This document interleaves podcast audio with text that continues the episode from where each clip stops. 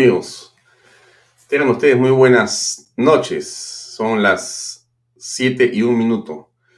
Mi nombre es Alfonso Valle Herrera. Muchas gracias por acompañarnos en esta nueva edición de Vaya Talks, como todos los días, de lunes a viernes, de 7 a 8 de la noche. Estamos acá para conversar con diversas personas, personalidades, personajes, depende de cómo usted quiera calificarlos con quienes tenemos, por cierto, la mejor disposición siempre para poder conversar. Y si usted desea plantear algunas preguntas, lo puede hacer también a través de las redes sociales y de esas preguntas escogeremos las más convenientes para poder formularlas también a los invitados. Este programa se ve por las redes sociales de Alfonso Baella Herrera, también por las redes sociales de canalb.pe, por canalb.pe en señal en streaming y también se transmite en directo a través de expreso.com y expreso.tv, el diario Expreso y los días domingos por radio, el íntero de este contenido. Gracias a todos por acompañarnos. Hoy día tenemos una entrevista que creemos que es muy interesante, muy importante, como las que tenemos siempre, bueno, o tratamos de tener siempre en este programa. Está con nosotros, eh, ya conectado, Ricardo Belmont Casinelli, a quien le damos las buenas tardes. Buenas noches, Ricardo. ¿Cómo estás? Hola, mi querido Alfonso. ¿Cómo estás, hermano? A tus órdenes. Bueno, eh, Ricardo Belmont Casinelli no necesita una presentación de mi parte porque es una persona ampliamente conocida en el campo de las comunicaciones, eh, del broadcast, eh, también en el mundo de la política y también en el mundo de las redes sociales porque tiene hoy día una amplia cantidad de personas que lo siguen todos los días. Cuando eh, Ricardo Belmont hace un live, se conectan eh, y usted lo puede apreciar sin que yo se lo cuente, eh, varias miles de personas.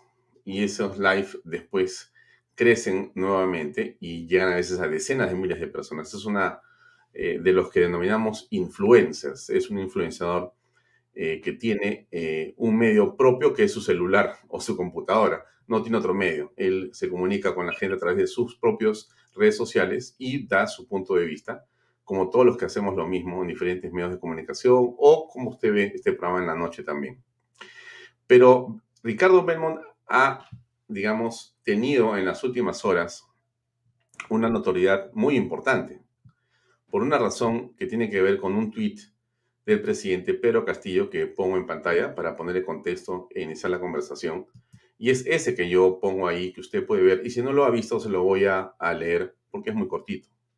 Pero Castillo, ayer a la 1 y 32 de la tarde, ayer 18 de octubre, escribe lo siguiente. Mi agradecimiento a Ricardo Belmont por sumarse al equipo del gobierno del Bicentenario. Su experiencia profesional y política estará al servicio del Perú, asumiendo la asesoría del despacho presidencial lograremos un buen trabajo pensando siempre en el desarrollo del país.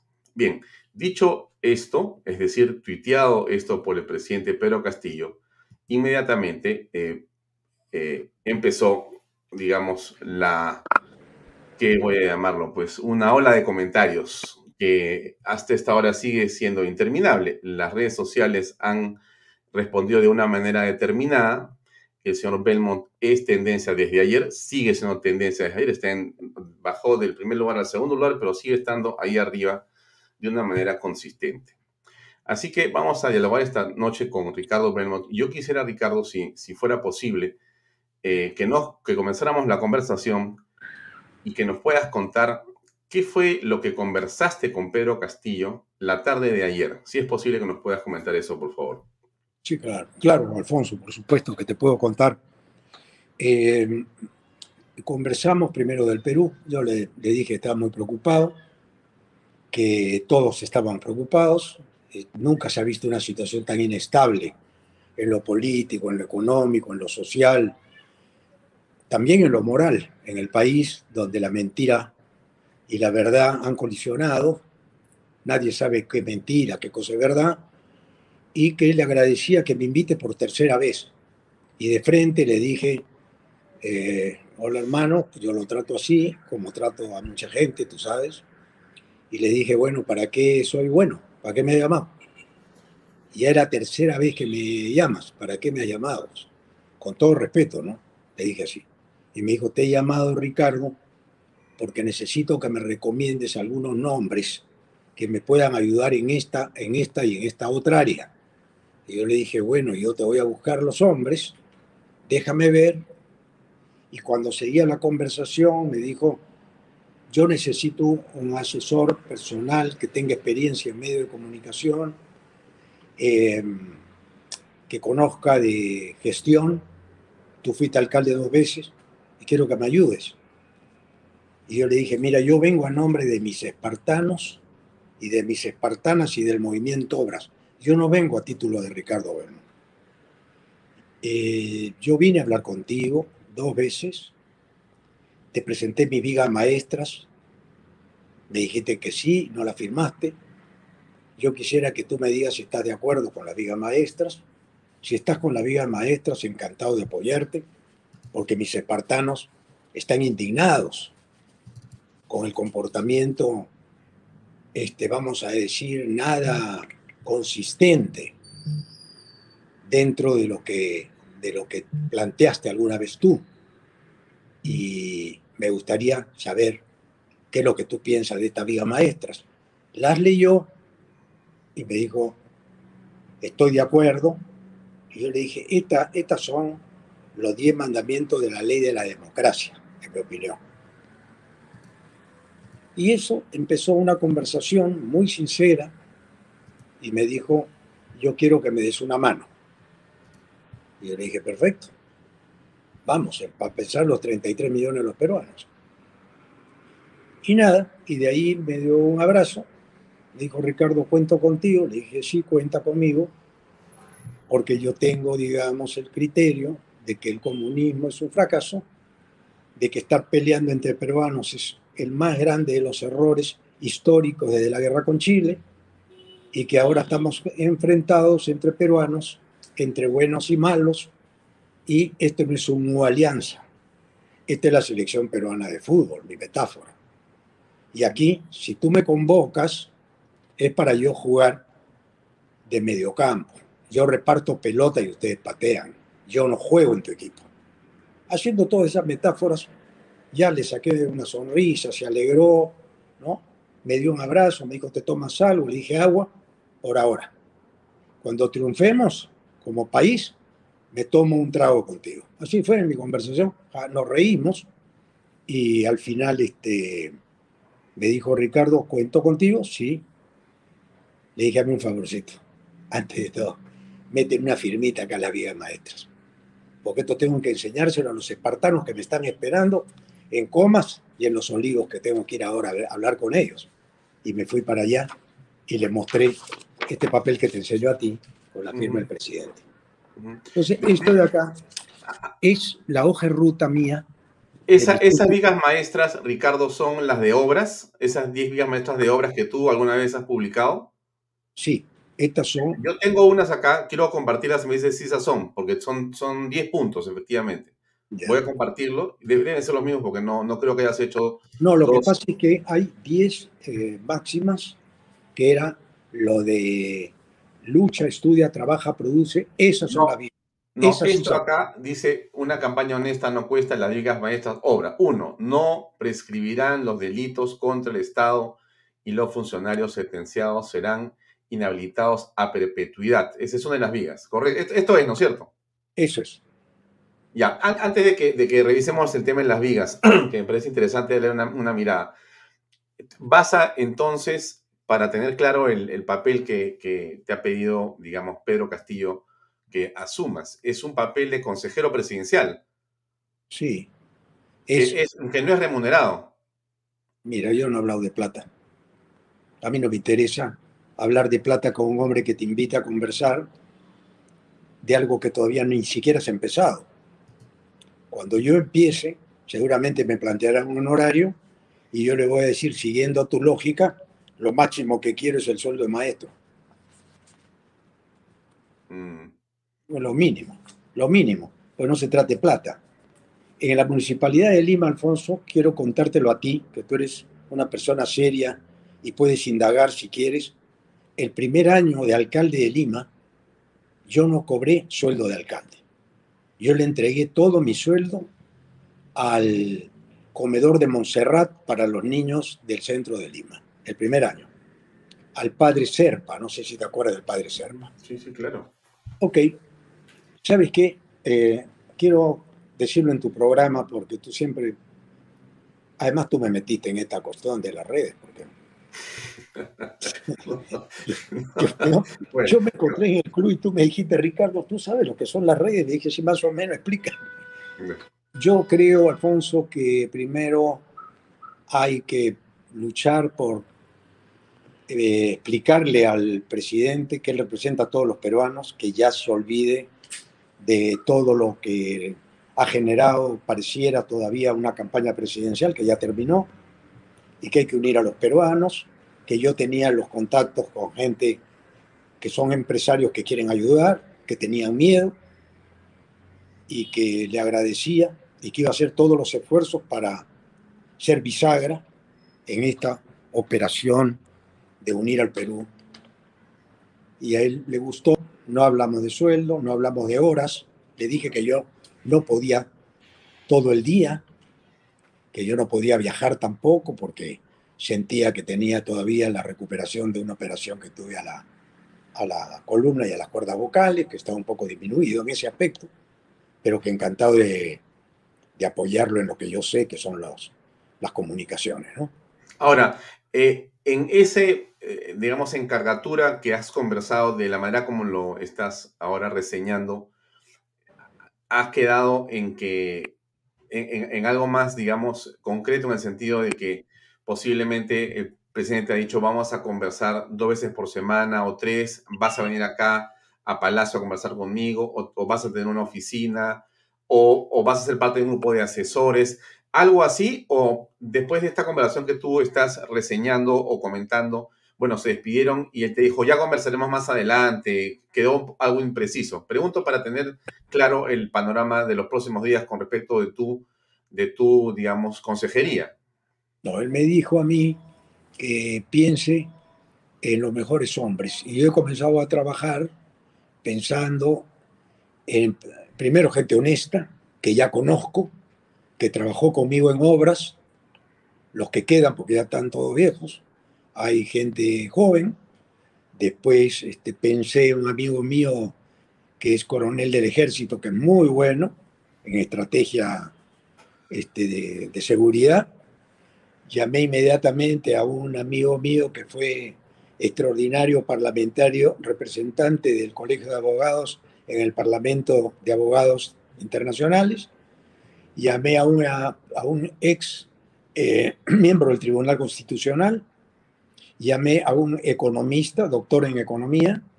Llamé a un este, estudiante ya terminado, por supuesto graduado en economía de la Universidad del Pacífico y le dije, mira, yo quiero que me des la mano, yo necesito armar un equipo de gente que cuando se presente ante el país no haya tacha ninguna para ellos y que todos pasemos por el cernidor de la prensa a, evaluar lo que somos y lo que cada uno ha hecho por el país en su carrera. Algo ah, así. Eh, me, tengo una, una curiosidad, porque el presidente te pide a ti que lo ayudes, que lo aconsejes, y me da la impresión que tú consideras, o de repente el presidente te lo ha pedido de manera específica, que tú le propongas un grupo que como de un gabinete en la sombra o un grupo de asesores que trabaje contigo también, o eso es idea tuya? No, no, no, esa es idea mía. Ah, ok, perfecto. Mi idea es la misma que hice, lo mismo que hice en la municipalidad cuando fui alcalde. Llamé gente más capaz que yo. Yo siempre parto del principio que una persona que se gana la confianza de alguien tiene que lograr que esos hombres que vienen no defrauden y que sean mejores en las áreas que tú no dominas a plenitud, pero que toda la información que van a proporcionar va a servir para que el país camine. Claro, ahora, pero por lo que estoy eh, percibiendo de por lo menos las profesiones que tú estás señalando, tienes constitucionalistas, hombres de inteligencia o seguridad, tienes economistas, tiene gente de, que han visto temas eh, seguramente de, del Estado, de gestión pública. Es decir, eh, tú vas a tener un grupo de gente que te va a asesorar para que puedas proponer ideas al presidente. Eso es un poco lo que has, lo que has conversado, digamos. Eso es lo que vas a hacer. Exactamente, exactamente. Eso es lo que voy a hacer. Yo lo que diga, yo conozco a casi todos ellos, los conozco. He hablado con todos ellos porque hace eh, ocho años que tengo contacto con, con Perú Libre, digamos, ¿no? para las como obras para, el, para la alcaldía. Y este y ahora como es el Perú el que está en esta guerra de, del temor al comunismo, la fuga de capitales y todo, veo que hay una preocupación enorme y hay gente que lo ha recibido con mucha alegría y hay otros que maman del Estado hace años que no les gusta que yo esté ahí, obviamente. de acuerdo, ahora te hago la siguiente pregunta. Eh, tú cuando saliste de la reunión mencionaste un tema que me llamó la atención porque lo dijiste con mucha seguridad y dijiste necesitamos inversiones, ¿no? Podemos traer inversiones. ¿Por qué te digo que me llama la atención? Porque, bueno, evidentemente eh, es un asunto central. Eh, eh, estás poniendo, digamos, el foco de la atención en un elemento que todos creemos que es importante, pero lo digo por lo siguiente, ¿no? Por eso quiero preguntar si el presidente te dijo algo más o tú sospechas de algo más, por el tema siguiente. El presidente está empeñado en continuar con el tema de la Asamblea Constituyente para hacer la reforma constitucional que él ha anunciado desde el 28 de julio de su campaña, etcétera, ¿no es cierto? Y lo repetido en otras oportunidades. Es decir, eh, este es un elemento que en opinión de muchas personas, no, no, no hablemos del partido, sino de personas comunes y corrientes que no tienen un interés necesariamente político, eh, consideran de que eh, este es un elemento que genera una disonancia, una distorsión y que sin duda atenta contra la inversión privada de mediano y largo plazo, porque si tú no sabes, como tú mismo también te das cuenta, qué va a pasar con la situación legal y constitucional, cómo vas a meter mil, dos mil, tres millones de dólares en el Perú. Dice, mejor espero a la Asamblea a ver cómo queda ese tema y si todo está tranquilo, ahí veremos si invertimos. O sea que la inversión estaría paralizada si el presidente continúa con la idea de la Asamblea Constituyente. Entonces, la pregunta es la siguiente. ¿Tú consideras dado que tú vas a aconsejarle al presidente que el cambio constitucional que el presidente y su grupo de personas que lo acompañan están promoviendo, que es la Asamblea Constituyente, es el camino que va a insistir el presidente y que eso, a pesar de eso, se puede lograr la inversión que tú estás eh, imaginando que es importante? No, yo no he hablado de la Asamblea Constituyente con él porque yo no creo que se pueda llevar adelante una asamblea constituyente.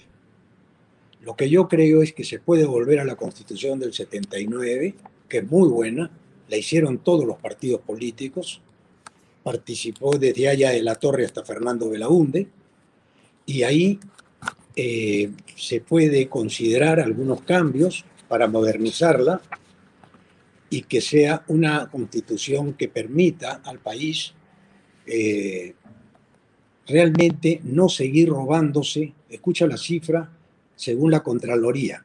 Mm. En el Perú se chorean desde el Estado a terceros 25 mil millones de soles al año.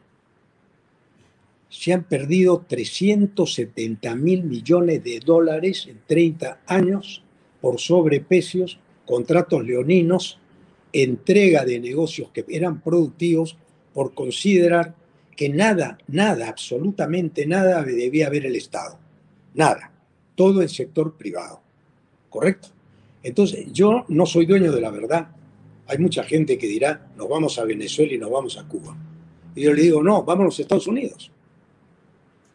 En Estados Unidos, las pistas las maneja el Estado de acuerdo a su criterio.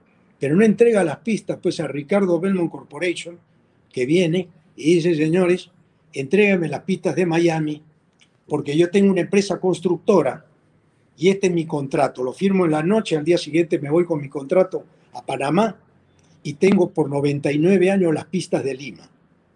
Entonces yo me hago preguntas de sentido común porque de la teoría bajas a la práctica. Yo fui alcalde de Lima con un peaje a 30 centavos, 50 centavos. El parque automotor era el 10% del parque automotor de hoy.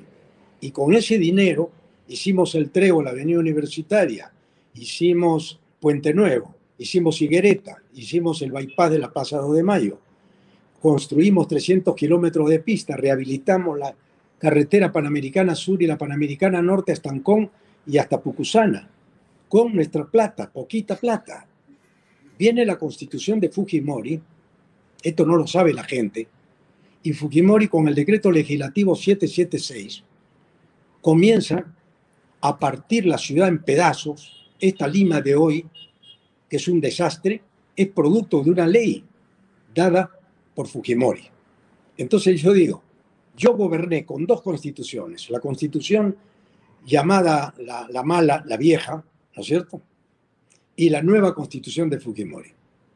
No era necesario hacer esta nueva constitución porque en la antigua constitución se le daban facultades extraordinarias al presidente para que hiciera los cambios necesarios que esta constitución eh, tenía que, que, tener por el tiempo, las enmiendas constitucionales. Sin embargo, Fujimori saca esta constitución con la Asamblea Constituyente, que tú recordarás, hizo un referéndum y la gente votó por el sí, con las justas, por el cambio de la Constitución. Creo que ganaron por un punto, con toda la prensa. Por cuatro. Por cuatro puntos, con toda la prensa en su poder, toda la prensa. Entonces, como yo en esa oportunidad dije, no me cambien la Constitución, a mí me hicieron una guerra mortal, pero no a mí, a Lima. Y yo vi el deterioro. Es verdad que cuando tú vendes las 300 empresas supuestamente mal manejadas al 20% del valor real que tienen y haces caja, el primero, segundo y tercer año de Fujimori fue extraordinario. Se fueron un millón de personas a la calle que son ahora los taxistas que están, los ingenieros que hacen taxi. Pero en los años sucesivos metieron gente en todos los ministerios que vienen a ser más personas de las que Fujimori votó. Pero son los caviares que han copado todos los ministerios y han, se han hecho dueños de la entrega de ese dinero que se chorean. Por el orden de 25 mil millones de dólares. Ya, ahora. 25 mil millones de soles. Ya, ahora, ah, a ver, eh, antes de, pasar a esa, a esa parte, quería detenerme un segundo en tu comentario en torno a la Constitución. Es decir, tú consideras, por lo que me estás comentando, que hay que hacer cambios en la actual Carta Magna pero que esos deberían ser, entiendo, a través del procedimiento que la propia Carta Magna tiene. Ah, con relación a la Carta Magna del 79, que la Carta pero, pero tú, tú, lo que tú consideras que la actual Constitución, eh, entonces no habría que dejarla de lado. No tiene valor porque se hizo en dictadura, se hizo con golpe de Estado y se hizo a la espaldas del pueblo ¿Y, cómo vas a, cambiar la constitución? ¿Cómo piensas? Yo no la voy a cambiar. Yo lo que propongo es que no salga una ministra a decir, esto no es prioridad. Prioridad es vacunar a la gente. Entonces, ¿para qué tenemos 20 ministerios si cada ministerio debe tener sus prioridades? Por ejemplo, hay en el Congreso una comisión de constitución. ¿Para qué hay una comisión de constitución?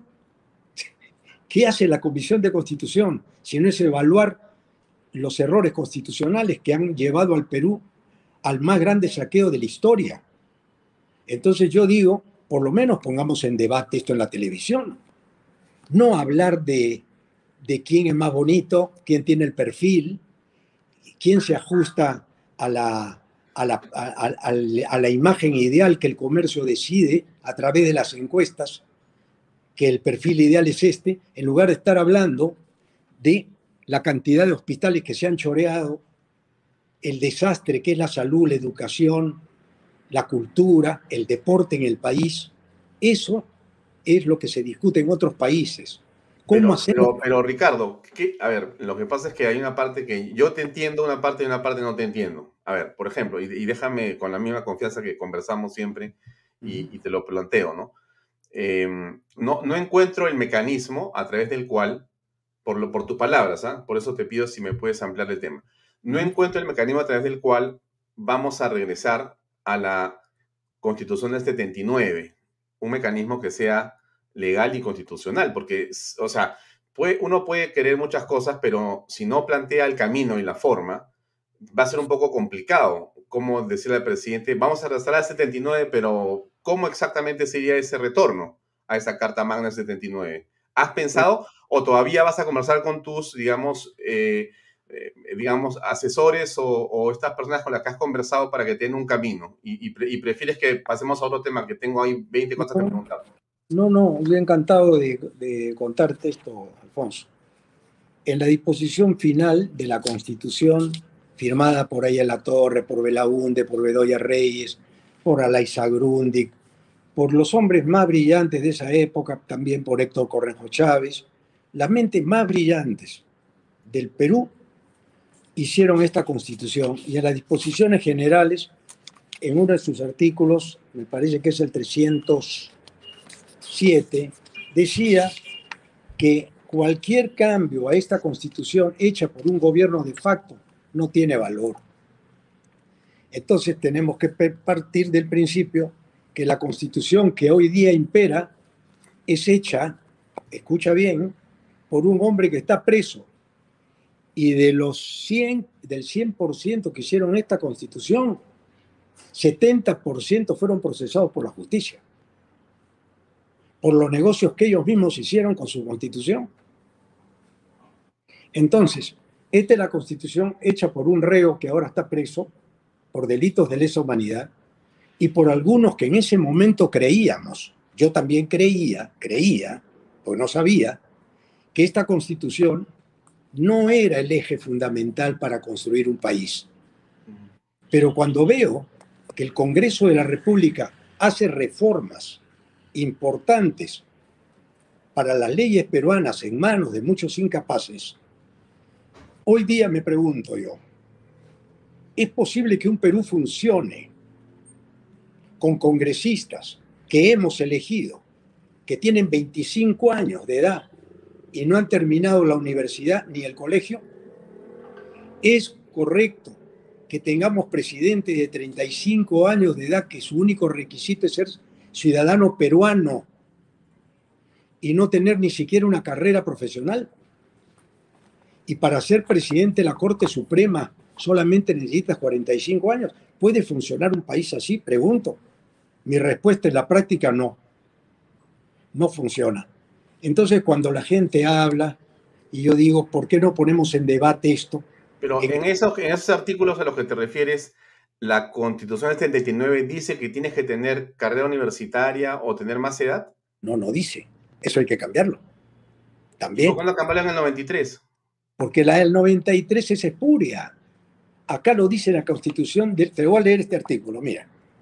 Dice, toda reforma constitucional debe ser aprobada en primera legislatura ordinaria, ta, ta, ta, ta, ta, ta, ¿no? Pero después dice, esta constitución no pierde vigencia ni deja de observarse por acto de fuerza o cuando fuera derogada por cualquier otro medio distinto del que ella misma dispone. Mm. Entonces, en pocas palabras, nos hemos zurrado en los dos hombres más grandes de la historia del Perú, yo diría los tres. Mm. Aya, de la Torre, Bedoya, y el que la promulgue Fernando Belaúnde Terry. Entonces la gente dice, el Perú lo llevaron a la quiebra las empresas públicas, por eso es que vamos a cambiar la constitución. Ese fue el argumento de fuerza. Vamos a privatizar todo porque el Estado es un mal administrador. ¿Correcto? Ese fue el argumento. Pero lo que no, que no dijeron es que Fernando Belaúnde y Alan García llevaron pésima gente para gobernar. Eso es lo que no dijeron. entonces el, concepto, Ya, Ricardo, ya, ahora, para salir de este tema, para no quedarnos ahí clavados, vamos media hora y yo quisiera tocar otras cosas también, pero te pregunto lo siguiente. Este, la Carta Magna 93 es una constitución que se hizo en una asamblea constituyente. si no me equivoco, intervinieron creo que fueron 15 o 18 partidos políticos. Un golpe de Estado. También, pero, pero, pero, pero, perdóname, no, no, no, no. La, constituyente fue votada por las personas. Fue una elección, la Asamblea Constituyente. Si está bien, pues eso. Pero y, entonces se hizo la constitución. Uh, pero déjame acabar mi argumento, por favor. Entonces, entonces se produjo eh, el golpe del 5 de abril. El presidente Fujimori quedó fuera, digamos, de eh, la legalidad. Fue a Bahamas y la OEA le dijo, la única manera que puede arreglar este problema es usted hace una asamblea constituyente y hace una elección. ¿No? Bueno, e, hizo lo que hizo. Y entonces los partidos políticos, algunos de los cuales había participado en la asamblea del año 79, de la, en la Constitución 79, también participaron finalmente, hubo una asamblea, hubo votación, hubo constitución, hubo votación y hubo finalmente reconocimiento de todo ese proceso por la comunidad internacional, todos los países, la OEA, los Estados Unidos y todo la órbita internacional reconoció esa Carta Magna. Es posible que la opinión de muchas personas como la tuya, tan respetable como otras que piensan distinto, esa constitución sea espuria, como dices tú. De acuerdo. Pero estamos con una carta magna actual. Entonces, yo, yo, ¿por qué te insisto en de la constitución, Ricardo? No para molestarte, sino por una cuestión muy sencilla. Porque cuando tú sales ayer y tú señalas que la inversión privada es central y, y sugieres que puede venir inversión privada, y todos escuchamos, Ricardo, lo que tú dices, porque los medios lo ponen, así no te quieran, reproducen tus palabras, y la gente dice, de repente, Belmont tiene razón y Belmont convence al presidente, ¿de acuerdo? Y viene la inversión privada, o sea, podrías ayudar, por decirlo, vamos a pensar así, puedes ayudar al ministro de Economía. Imaginemos que es así, porque le vas a dar un espaldarazo o una mano. Vamos a pensar en esa lógica de escucharte ayer lo, que, lo que has señalado. Pero si lo que yo estoy escuchando ahora, o sea, tú me dices ahora, sí, yo creo que la Asamblea Constituyente no es algo conveniente porque no va a atraer confianza. ¿correcto? No va a traer confianza. Pero tú me dices, no, pero tenemos que regresarle el 79. Dios, entonces quiere decir que en tu pensamiento, para tenerlo claro, nosotros no podemos seguir con esta Carta Magna y hay un asunto constitucional bastante importante que resolver y de eso vas a tú contarle a los inversionistas. Por si acaso, señores inversionistas, vamos a ver este tema de la constitución, de la constitución todavía. Vamos a ver si regresamos al 79 yo tengo una idea que es espuria la actual, entonces, entonces, ¿cómo viene la inversión privada? Es lo que te preguntaría. Bueno, la inversión privada viene por confianza. Este gobierno tiene que dar confianza. Mira los que firmaron la constitución del Congreso Constituyente, la mesa directiva. Presidente Jaime Yoshiyama, Segundo vicepresidente, primer vicepresidente, Carlos Torres y Torres Lara, fallecido, no podemos hablar de él. Tercero, segundo vicepresidente, Rafael Rey, Rey, y el otro, Víctor Joiguay Rojas. Tres de, dos de ellos procesados. Y el presidente preso. Entonces yo me pregunto y digo, con el sentido común de la calle, el hombre de la calle, el taxista que tomas, y le pregunta al taxista, ¿por qué hace taxi usted? porque no hay industria. Yo antes trabajaba en una industria en la Avenida Argentina y ahora hago taxi y soy ingeniero. Y yo escucho eso y a mí la calle me dice lo que piensa la gente. No las calificadoras de riesgo, no Moody's, no Standard Poor's, ¿no? No Fitch, que yo sé pues porque he conversado con gente antes en mis años que tengo que esas calificadoras juegan también su propio papel. Entonces, yo pongo pie a tierra y digo, ¿por qué no se debate la Constitución? Con lo que estás haciendo tú conmigo. No, pero yo estoy de acuerdo con el debate. Súper importante. Ok, ok. Entonces sigo con mi lógica. Ya.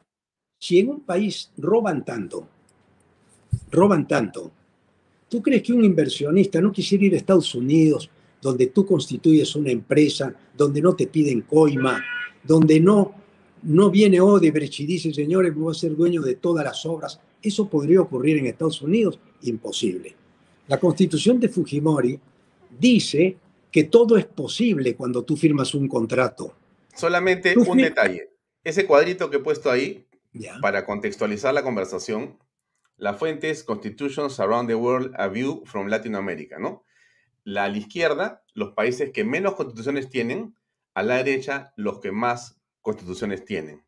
A la izquierda está el ejemplo que tú has puesto, que es Estados Unidos, una sola constitución. Claro. Es que quería poner ahí. Es que esta constitución, Alfonso, preveía todas las facultades que Fujimori podía. Se le dieron facultades al, al presidente Fujimori para que hiciera los cambios necesarios. Pero él, ¿qué hizo? Él dijo, no, esta hay que guardarla, no hagamos. Le dieron facultades extraordinarias para que él hiciera los cambios.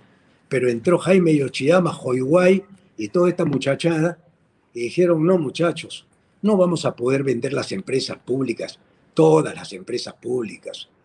Seguramente se hubiera, puesto en debate que hay que, hay que vender algunas empresas públicas, pero no, todas las empresas públicas. Y tampoco se discutió el precio, porque Fujimori las vendió en un año. Entonces, ese fue el comienzo del fin para mí, porque después vinieron los contratos ley, que fueran la entrega de todas las concesiones del Perú, firmadas por un ministro que estuvo preso y que se fue con 50 millones de dólares. Otro ministro cambió la ley general de municipalidades, la ley orgánica de municipalidades, en un día, porque yo lo viví cuando me llamó JJ Camé a mi casa y me dijo, Ricardo, te voy a dar un regalo por fin de año. JJ, que era mi amigo, un señor, me dijo, Ricardo, te voy a dar una buena noticia.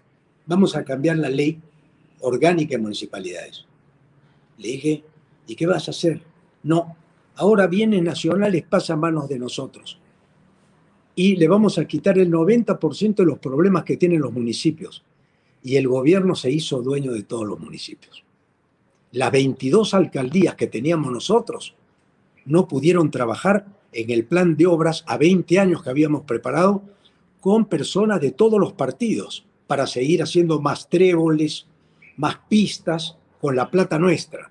¿Qué hizo el, decreto legislativo 776? Entregó entre gallos y medianoche, ahí está Castañeda preso, Susana Villarán presa, o ya no sé si está presa, pero creo que con arresto domiciliario. ¿Por qué? Porque todos han robado con esta constitución. Y yo creo que los norteamericanos que vienen al Perú quisieran escuchar a un gobierno que habla en serio. Ya, pero, y no que perdón, acá termino. Y no que firma el ministro en una noche, Alfonso, en una noche un ministro firma una concesión de 99 años. ¿Esto tú crees que podría ocurrir en Estados Unidos, en Suiza, en Finlandia? Solamente en el Perú ha ocurrido esto. Claro, pero hay una cuestión en la que yo discrepo con todo respeto y aprecio contigo por lo siguiente. por, lo menos yo no considero que sea la constitución la culpable de la delincuencia o de los robos de la cantidad de dinero que tú señalas o que señala la Contraloría. roban las personas, no son las leyes. Aquí tenemos un problema de familia, un problema de valores, un problema de principios. No es la Carta Magna, porque entonces empezamos a hacer algo que es muy peligroso, eh, Ricardo, y, yo te lo, no te lo pido ni tampoco te lo invoco, te lo, te lo comento, pues, ¿no es cierto? Como, como conversamos, pues, ¿no es cierto? Te lo comento por lo siguiente. Cuando uno le pone a la gente ilusiones sobre un tema que conocemos que no necesariamente pasa por ahí la solución del problema, no estamos ayudando a arreglar el problema. Podemos incrementar el problema, aumentar el problema. Entonces, cuando decimos a la gente, la carta magna es el problema, si yo la cambio, se arregla todo, ojo, porque el problema no es la carta magna. O sea, los ladrones son las personas, los funcionarios, los presidentes, los alcaldes. Esos son los choros. Pero no es la carta magna, no es la ley de municipalidades solamente. No digo que no haya que cambiar cosas. ¿ah? Yo, yo estoy de acuerdo contigo, como te lo he dicho ahora, que hay que cambiar varias cosas en la Carta Magna. Pero a mí lo que, lo que me suena difícil de comprender en tu, en tu este, eh, explicación de ayer y en la de ahora es cómo vas a generar confianza, pero ahorita, no vas a generar confianza dentro de tres años, pues Ricardo, porque ya no vamos a estar acá de repente. Necesitamos generar confianza en las siguientes tres horas. O sea, no, al revés. Sí, vas a estar Yo tal vez no, pero tú sí. No, no, no, no, no, no, acá nadie sabe qué va a pasar, o sea que vamos. Ya, entonces, pero te digo lo siguiente, Ricardo, o sea, terminando este programa, es así, ¿ah? terminando este programa, tú tienes que estar seguro que has levantado la confianza de miles de millones de dólares de empresarios. Eso es lo que tienes que... En, eso estamos. O sea, si, si la chamba es cómo genero confianza, el asunto es muy bien. Yo he escuchado al consejero presidencial, olvídate, me dice, nos vamos de frente a Perú. Pero si el consejero me dice, no, compadre, vamos a cambiar por la 79 porque, pucha, ¿y cuándo lo vas a hacer? Voy a ver en qué sistema voy a lograrlo. Entonces todavía no voy a generar esa confianza. Tiene que ocurrir lo que tú dices. Y ahora sí, sí, claro. No, es que yo te hago pregunta el sentido común. Cuando vino Odebrecht y se hizo dueño del Perú con todas las obras, todas las obras del Perú, ¿eso hubiera sido posible con la otra constitución? Imposible. Acá se quedaron sin trabajo miles y miles de ingenieros peruanos. Se constituyó el Club de la Construcción. Solamente seis personas han construido con el crédito que se les daba del gobierno, porque el gobierno avalaba la construcción, para que ellos, poniendo un pequeño capital, lo demás lo ponía COFIDE y lo ponía el gobierno. Y así se hicieron esta cantidad de edificios que no sabemos con qué plata se han hecho. Yo creo que la confianza la dan los hombres. Si el presidente, el presidente, tú lo has dicho, ¿no? Si el presidente Castillo o cualquier otro presidente no hubiera presentado pues una lista de reos que ahora están en la cárcel. Montesino está preso, Fujimori está preso, Hoiwai estuvo preso, Yoshiyama estuvo preso, los generales del ejército estuvieron presos, los de la marina estuvieron presos. Entonces yo te pregunto, ¿se volvieron choros los peruanos de la noche a la mañana o hubo arca abierta donde el justo peca? ¿Por qué el peruano cuando se va a Estados Unidos es una persona honorable y acá es un pillo? ¿Por qué el peruano en su país es un pillo? ¿Por qué hoy día vivimos esa inseguridad ciudadana cuando nos roban un celular? ¿Por qué? Te tienes que preguntar por qué. Yo me pregunto todos los días. Porque la cabeza no dé el ejemplo. Es como una empresa privada. Me voy a ir a la empresa privada más importante del Perú, el Banco de Crédito. Que tuvieras un directorio que chorea, porque los estatutos del banco permiten el choreo. Entonces viene alguien y dice, no, los estatutos del banco no son importantes. Lo que es importante acá es elegir bien al presidente del banco, a los gerentes, pero el gerente puede vender la, la sucursal de comas, porque esa noche se le ocurre.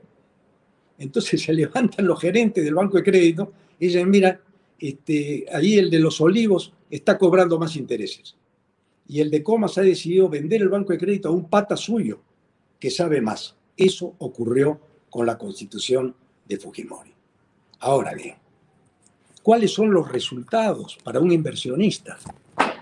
Yo estoy dispuesto a, que me refuten mis argumentos en la televisión peruana, en los canales de televisión, donde yo vaya y que la gente me escuche y diga, Belmont no sabe lo que habla. Pero si, van si viene Ricardo Belmo acompañado de un ex constitucionalista del APRA, que no es un ladrón, un ex constitucionalista del la Pacífico, que no es un ladrón, con un economista de la principal universidad, perdón, del Pacífico, que no es un ladrón, que es una persona honorable, y le dice, mira, mira hermano, ¿tú estás de acuerdo en que se hayan entregado el Metropolitano por 99 años a una empresa colombiana financiada por el gobierno, porque el gobierno en ese contrato que tú nunca has leído, ni yo tampoco, hasta que me lo dieron, pues se firmó en la, noche, con Castañeda ahí firmando y con la señora Villarán eh, dándoselo por 10 años más. Es un contrato donde si tú lo lees, el Estado le garantiza una cantidad de pasajeros y si no tiene los pasajeros, el Estado tiene que poner la plata. Nunca pierde la empresa colombiana. ¿Y sabe lo que es el metropolitano? Son 100 ómnibus y pistas donde ya habían pistas. Eso es lo que yo he analizado en la práctica. Cuando no existía el metropolitano, tú tenías una vía expresa de todos los carriles necesarios hecha por Bedoya para que funcione el país. ¿Qué hizo Castañeda? Castañeda achicó la berma del medio y la hizo como para que pase un tren y puso ómnibus de una empresa colombiana que se hizo dueña del metropolitano. yo digo, ¿cuánto costó el metropolitano? Ocho años en hacerlo. Y costó 20 veces más que todas las obras que nosotros hicimos, más que la avenida universitaria de 17 kilómetros de nueva pista. Entonces uno dice, acá tengo un país pobre, que era la constitución del 79, y acá tengo un país rico, que tiene reservas internacionales por 70 mil millones de dólares, y está pobre. El 70% de los asentamientos humanos que rodean Miraflores, San Isidro, San Borja, Chorrillos, no tienen agua, no tienen luz. Entonces hay gente que no conoce los barrios y escribe desde Miraflores o San Isidro y dice, este es el Perú maravilloso que tiene eh, eh, todo lo que nosotros tenemos. Pero yo que he sido alcalde, yo ya preveía, y se lo dije a Fujimori, presidente, vamos a invertir todo lo que se pueda en los 20 distritos más pobres que no han cambiado nada de ese día que yo conversé con Fujimori al día de hoy. Nada. Y cuando van a pedir una pista, le dicen pasa por el ministerio para que te aprueben el, el proyecto. El proyecto de ahí pasa a otro, hasta que al final cinco coimas para hacer una pista que valía uno, termina costando diez. Ricardo, ¿y eso, va a cambiar regresando a la nueva constitución, a la constitución del 79? ¿Eso va a cambiar? Para mí absolutamente va a cambiar. Porque o sea, ya no va a haber pobreza, ya no va a haber corrupción. No, siempre va a haber pobreza, pero menos corrupción, porque la viga maestra que yo he presentado incluye que el funcionario sentenciado, quien tenga sentencia no puede estar en el gobierno y se va a perpetuidad a la cárcel de por vida. Entonces, ¿quién va a robar? Estos que están robando ahorita con la pandemia, no sabes el robo que hay en el ministerio, no te imaginas. Esto pararía mañana. Yo se lo dije a otra cosa que le dije al presidente. Levante el estado de emergencia, le dije. Porque en el estado de emergencia no hay licitaciones y se están robando la plata como nunca han robado en el Perú. En otro país no ocurre esto. ¿Me entiendes lo que te digo? Solamente en las primeras vacunas que compraron fue un escándalo. Les pusieron 10 veces el valor de la vacuna real. No querían que los empresarios peruanos trajeran vacunas. No querían. Ya, de acuerdo. Otra pregunta, otra pregunta. A ver, dejemos el tema constitucional por un momento y tengo una pregunta de actualidad. A ver, si Pedro Castillo te dice, Ricardo, dame tu opinión sobre el ministro Barranzuela, ¿lo mantengo en el gabinete o lo cambio? No, yo digo primero no lo conozco. Segundo, si es un delincuente, como dice en un sector de la prensa, entonces tendría que abrirse investigación y cuando haya una sentencia firme sobre él, meterlo preso pero yo no creo que la prensa está haciendo una labor correcta, por eso le llama la prensa mermelera, porque la prensa te sentencia, presiona al fiscal y el fiscal te abre investigación y te quedas en investigación 10 años. Pero con la investigación, tú ya estás liquidado. Yo fui el hombre más procesado del Perú. 2.000 denuncias fiscales tuve yo y solamente dos juicios penales. Y me demoré 20 años en sacudirme de la justicia. Tampoco funciona la justicia en el Perú, tampoco funciona la fiscalía, tampoco funciona la defensoría, tampoco funciona la contraloría. Las instituciones no funcionan porque las instituciones no existen, están manejadas por terceros. Esa es mi preocupación. ¿Quién me discute esto en televisión?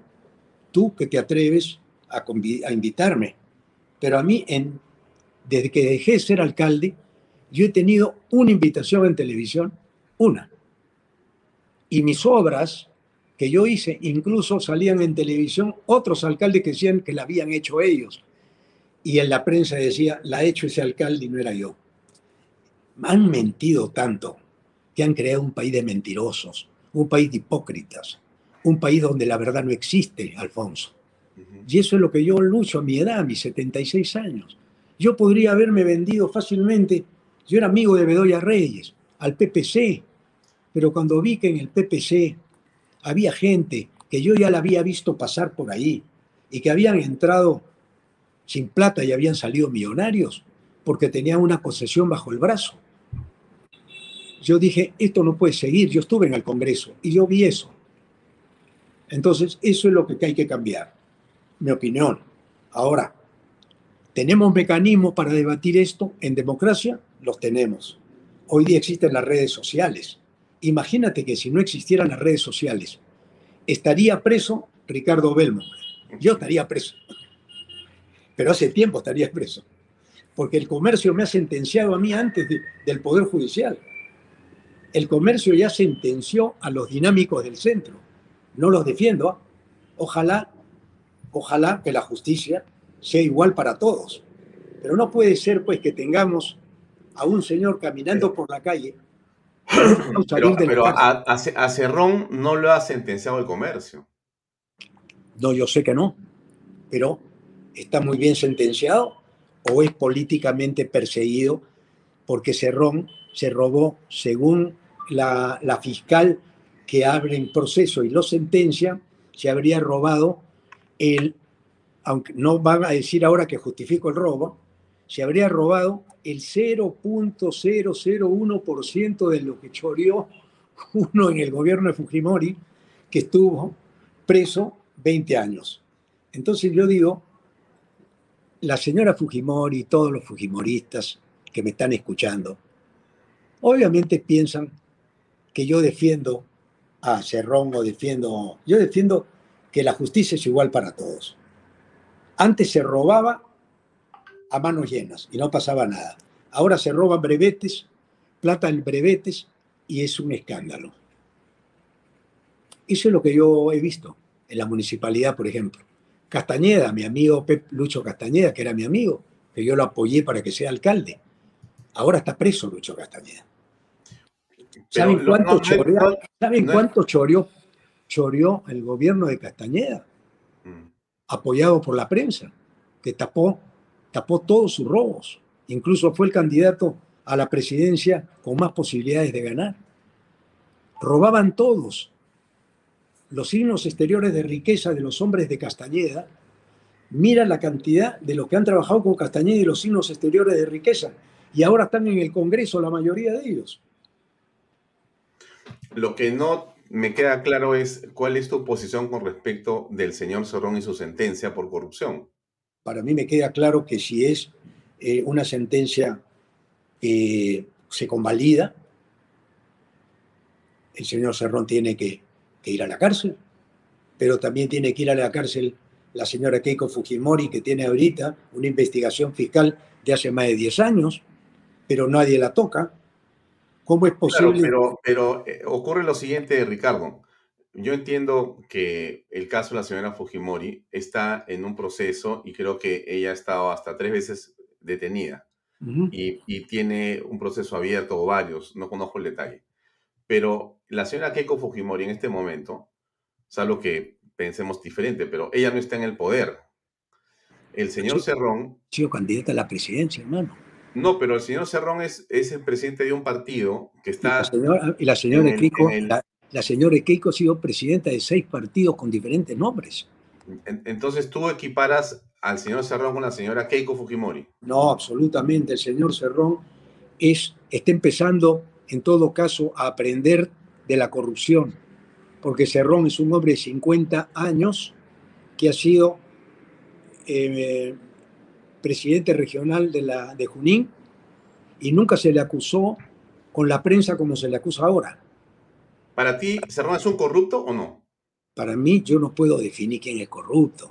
Yo te estoy diciendo quiénes son los que han sido ya sentenciados que tienen que pagar sus culpas.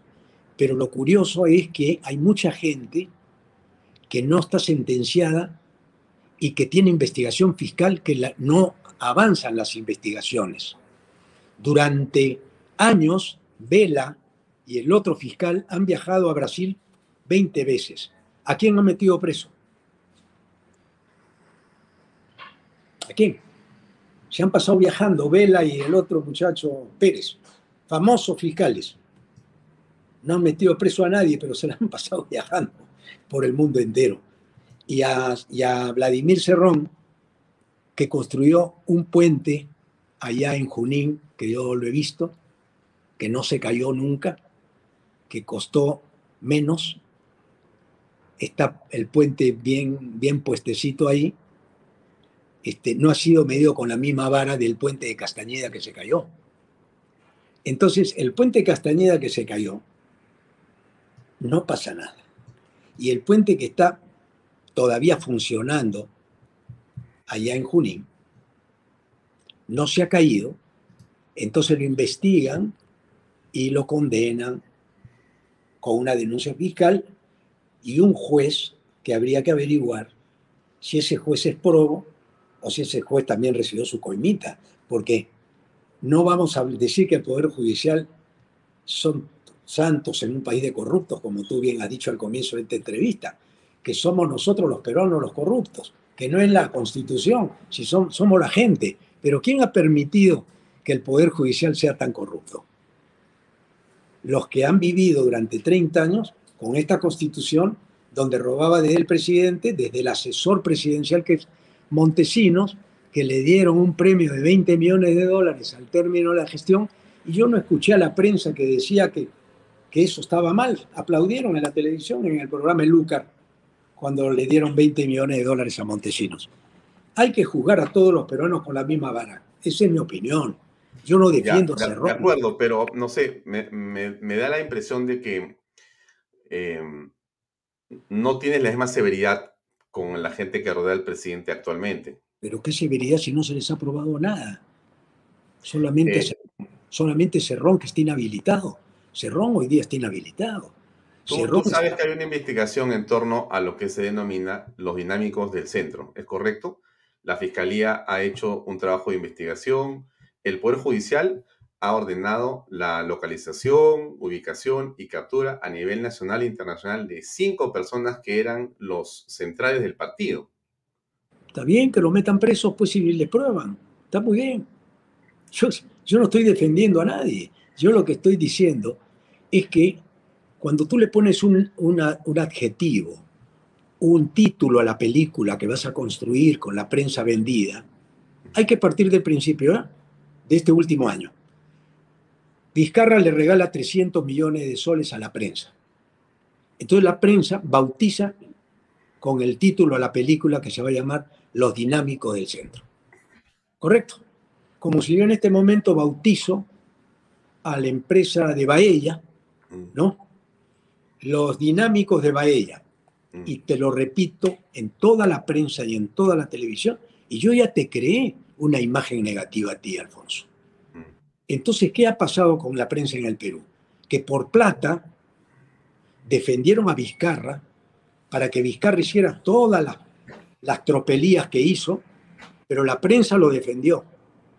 Sagasti, que no está investigado todavía de cómo ha manejado la pandemia con los engreídos caviares de la gran prensa del Perú. Y cuando llegue este gobierno que todavía no ha nacido, antes de los 90 días le quieren practicar un aborto a un proyecto que el pueblo peruano no sabía que existía como mar de fondo porque la prensa no informaba que, el sur se estaba levantando, que el sur se estaba levantando.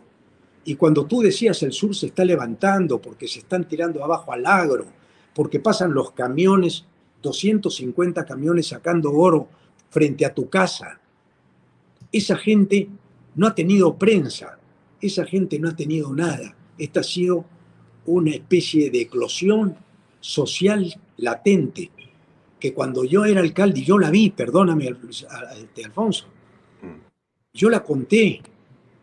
Yo dije, señores, invirtamos por lo pronto en todo el cordón de, de pueblos jóvenes que estamos acá.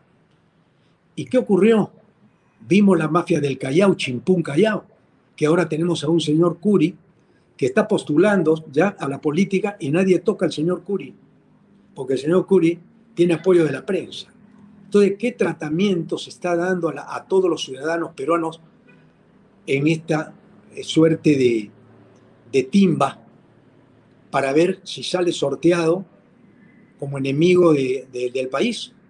Hoy día todos los periódicos me atacan a mí, xenófobo, homofóbico, machista, que ofendí a mi mujer, que ofendo a, a lo de la LGTBCTY más, cuando soy un defensor de la familia, y deberían destacar que soy un defensor de la familia y que yo no apoyo que los medios de comunicación le estén diciendo a nuestros hijos que no tienen sexo y que el sexo lo van a descubrir ellos.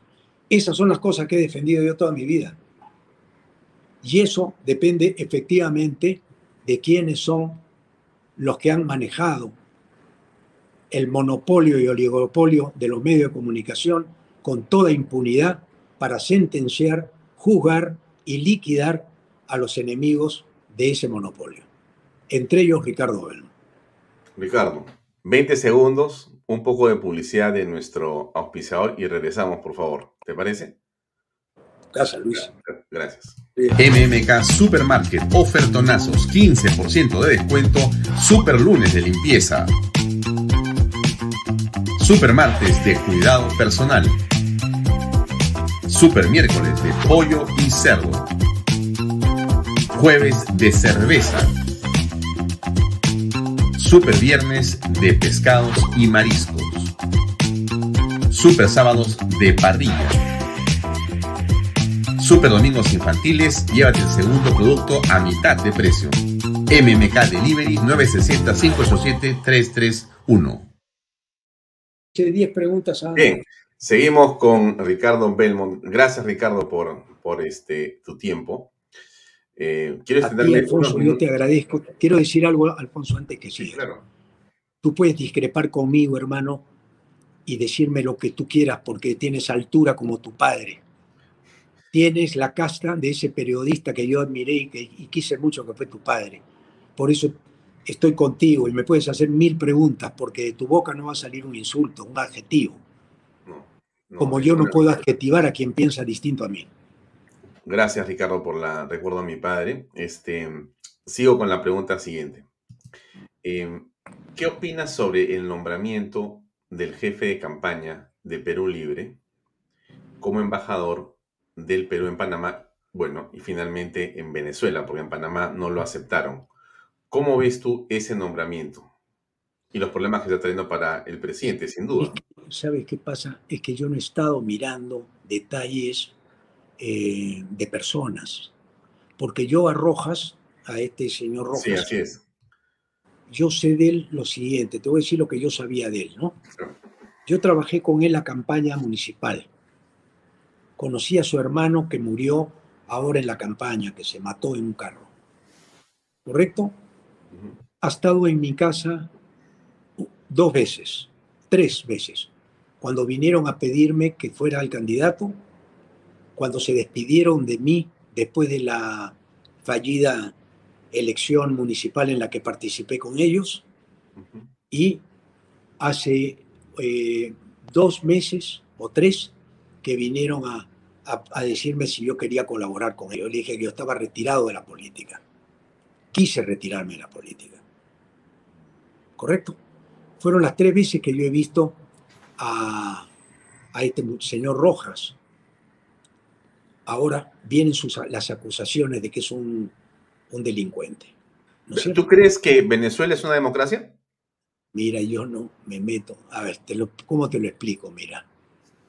Porque tú eres consejero presidencial, te va, a llegar la pregunta de todas maneras. No, porque ya la gente sabe cuál es mi posición, que los países deben ser soberanos, independientes y libres. Y serán los venezolanos los que decidan su destino.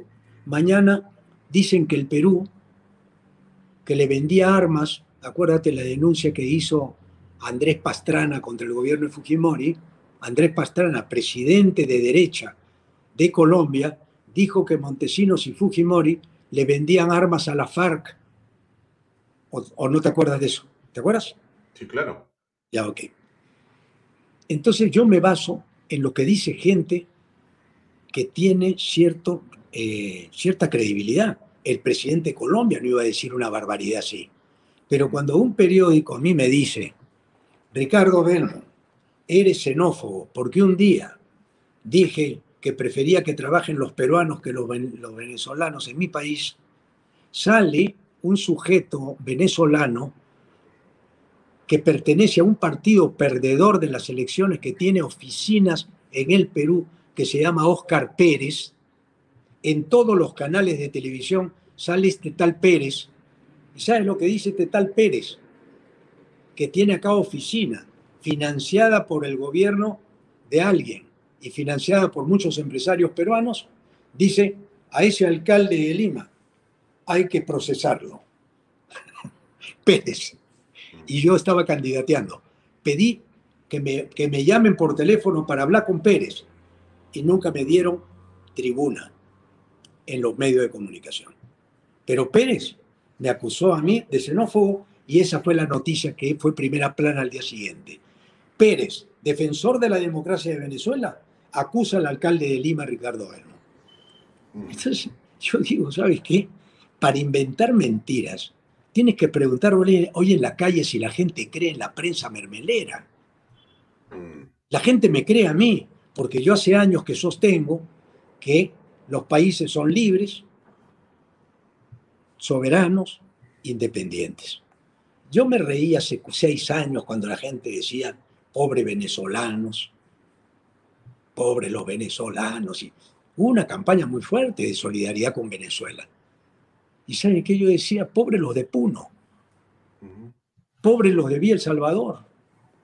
¿Tú crees que en Vía El Salvador no hay tanta pobreza ni en Vía María del Triunfo? Yo te, te pido un día que me acompañes con tu cámara.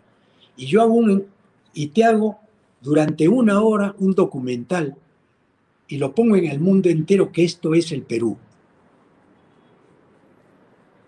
Yo he conocido ese país, esa, yo he conocido ese Perú pobre. Y yo creo que se puede hacer mucho por ellos. Yo no estoy preocupado por Venezuela. Que, los, venezolanos, que los venezolanos que se vinieron al Perú se vinieron porque le ofrecieron a los venezolanos seguro social, salud y trabajo. A no todos. Es como si ahora un país dijera a los peruanos que están en los cerros, Mm. peruanos que están en los cerros, que se están muriendo de hambre, sin salud, sin, sin nada, vengan a ustedes a Ecuador, que nosotros le damos salud gratis, trabajo, porque ustedes son mejores que los ecuatorianos. Vengan. Y eso lo dice el presidente de la República de Ecuador. ¿Tú no crees que hay una diáspora hacia Ecuador? Sin duda habría.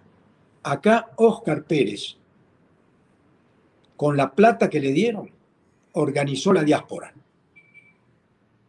Porque nunca fueron tantos venezolanos a ningún otro país, ni a Chile, ni a Ecuador como al Perú. A Chile no dejaron entrar venezolanos. ¿eh? Y no tengo nada contra los venezolanos. Hay gente buenísima. En el edificio donde yo vivo y en otros edificios, señores venezolanos muy atentos, son respetuosos y están trabajando honestamente pero la cantidad de delincuencia que ha aumentado en el Perú se debe a la diáspora de los venezolanos que les mandó Maduro a Kuczynski de regalo. ¿A tú quieres este venezolano? Con Oscar Pérez, que es del partido Los Adecos, creo que era. No me acuerdo. ¿Cuáles son los dos partidos de Venezuela? De Pérez, de Pérez que robaba a, manos llenas a dos tenedores. Eh, Ricardo, hay varios países que señalan que Venezuela es un narcoestado. Tú no crees en eso. Por eso te preguntaba qué pensabas. yo creo que el Perú es un narcoestado también. Este es un narcoestado. El primer exportador de coca del mundo es Colombia y Perú y Bolivia, los tres más grandes exportadores. Por eso, por eso te preguntaba por el ministro del Interior y, digamos, el hecho de que es necesario no recortar eh, lo que aparentemente está ocurriendo en el país. ¿no? O sea, se está eh, incentivando la plantación y el cultivo de hectáreas de coca de manera ilegal, ¿no? Y eso tiene que ver, entre otras cosas, con esa cartera. Entonces, por eso es que mi pregunta era, con respecto al ministro del Interior, ¿cuál es tu, visión de las cosas? Por eso te preguntaba por el señor Rojas, eh, que señala que es una democracia la que hay en Venezuela cuando otros países como Estados Unidos señalan que eso es un narcoestado. O sea, da la impresión que estamos, como tú dices, también somos un narcoestado. Entonces estamos en este momento con un gobierno que acepta el narcoestado. No, lo aceptaron 30 años. Mira, cuando cayó Vaticano, no sé si te recuerdas, tú eras muy joven. ¿Te acuerdas cuando cayó Vaticano? Claro, pero yo me pregunto ahora, no, que en, en, casi 100 días de, de, Pedro Castillo no debería mostrar claramente ya una posición contra eh, la erradicación o en favor de la erradicación de, de, cultivos de coca y, claramente una posición eh, anti-estado narco, como tú dices? Claramente, pero no lo muestra así cuando pone a ese tipo de ministros del Interior. ¿No crees tú eso? No, yo creo que tú tienes razón en lo que dices. Yo digo que tú tienes razón. Nadie quiere un narcoestado en el Perú. Nadie quiere eso. Pero yo me pongo a pensar que en la época, acá nomás, hace unos días, con Vizcarra, se cambiaron 17 ministros en, en seis meses. ¿Y cuántos ministros del Interior pasaron por ahí? Después tengo a mi amigo Rospigliosi, que fue ministro del Interior dos veces. Pregúntale a Rospigliosi cuánta coca radicó cuando era ministro. Y pregúntale a Rospigliosi, que yo lo conozco, dónde vivía antes de ser ministro y cuánto, cuántos son sus signos exteriores de riqueza ahora. Porque uno habla como si hoy día haya empezado el Perú.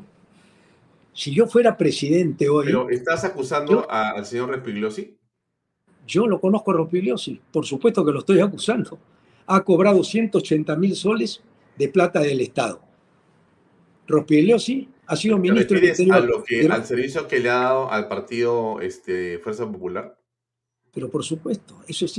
Eso es pero, pero en todo caso, que lo explique él, pero ¿es un delito eso?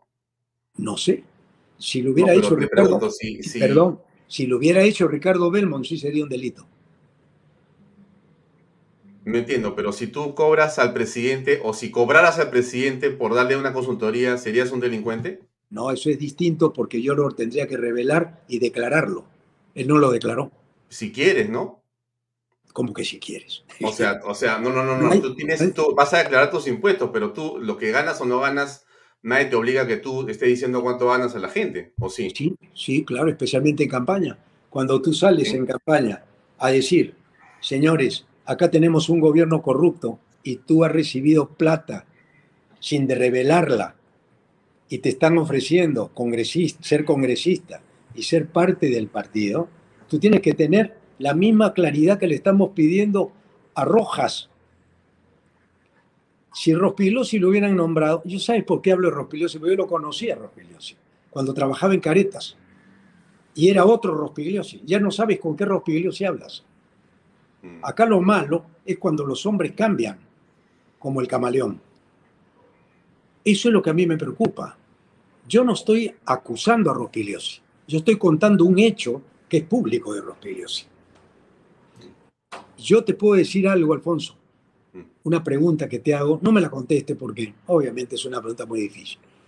Mencióname 15 ministros del interior que tú recuerdes. Uh, su madre. 15. Imposible. más atrás que yo recuerdo debe ser de la Jara. De la, Jara, de la época de la UNDE. claro, le decían la Jarita, creo, ¿no? ¿Sabes qué pasa? Nunca nos ocupamos. El, más antiguo. No nos ocupamos del ministro del Interior y ahora estamos preocupados de todos los ministros. ¿Sabes qué pasa? Hay un deseo de tumbarse este gobierno y hay que decirlo con franqueza. Pues. Acá el Fujimorismo que tenía todo listo con el Congreso bajo su control, iba a seguir el saqueo por más años. Y la gente creyendo que el pueblo este, estaba como antes sin redes sociales. Hoy día existen las redes sociales. Y en las redes sociales hay alguien que te filma ya, en el restaurante.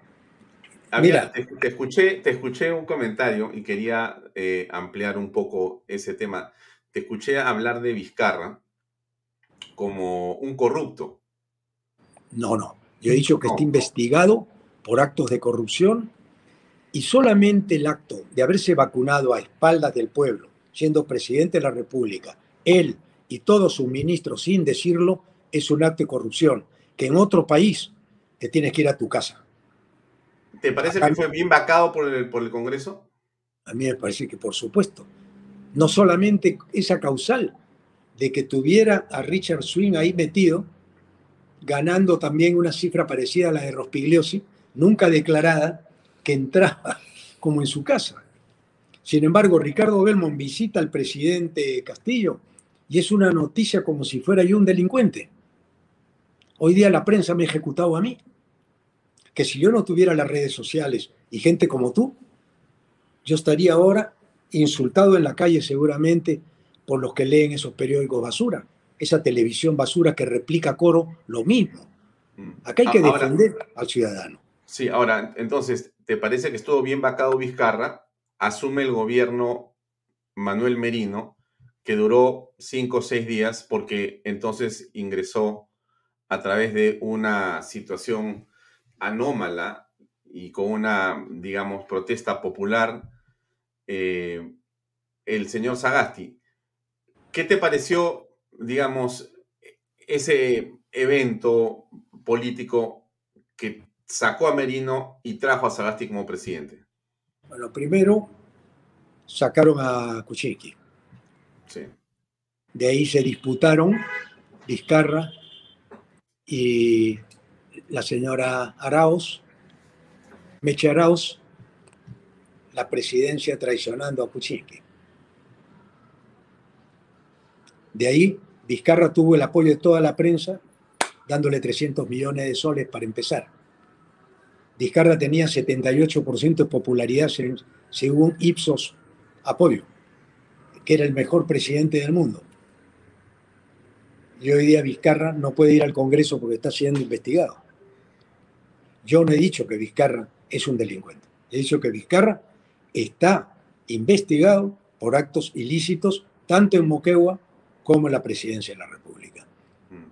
Eso es lo que he dicho yo. Yo digo lo que, lo que ha sido ya probado y demostrado. Ya. ¿Y qué piensas del gobierno del señor Sagasti? Yo pienso que el gobierno de Sagasti eh, no existió, lo dejaron hacer lo que quiso y se fue como vino. Se vino sin darse cuenta, pasó sin darse cuenta y se fue sin que la gente supiera que se había ido. O sea, fue una nube que pasó por el firmamento, nada más. Pero durante sus ocho meses, la, Contraloría debería decir cuánta deuda adquirió, cuántos bonos emitió él y Vizcarra y cuánto han dejado la deuda que este gobierno va a tener que pagar ahora, que no se ha dicho. Porque acá endeudar al país, los bonos soberanos son buenísimos, vamos a tirar bonos para afuera, ¿no? Y eso no se habla. Julio Velarde, Julio Velarde, que es el que el presidente ha llamado para que se quede, ¿no? Está ahí. Y al día siguiente bajó el dólar. El sol se estabilizó. En esos días, entre Julio Velarde, se timbiaron 5 mil millones de soles en esos días. O sea, el que tenía dólares se enteró de la información y compró dólares baratos, con soles, con soles a otro precio. O sea, mira, ¿sabes qué pasa, Luis Alfonso? Que cuando uno conversa con la gente en la calle, no falla. No falla la gente en la calle. La gente hoy día con su celular ha demostrado que tiene gran capacidad para informar la verdad que la prensa trató de ocultar. ¿Tú crees que este gobierno em, tiene un tinte comunista? Yo creo que el tinte comunista lo tiene de la formación de Cerrón, que Cerrón es un marxista, eh, leninista. leninista convicto y confeso, pero lo, lo dejaron participar en las elecciones. ¿Y el presidente Pedro Castillo es un comunista? Perdón, pero primero te hago pues, la pregunta, contesto tu pregunta. A Cerrón lo dejaron participar con su candidato, que curiosamente Mónica Delta y Tenorio lo dieron de ganador en la noche del debate. ¿Quién ganó? A ver, la encuesta del comercio, ganó el debate Pedro Castillo. pensaron que Pedro Castillo iba a sacar 3%, que necesitaban quitarle a los otros partidos para que se diluyeran. Cuando viene la respuesta del pueblo, que le, lo pone primero en la segunda vuelta, ahí recién Castillo era terrorista.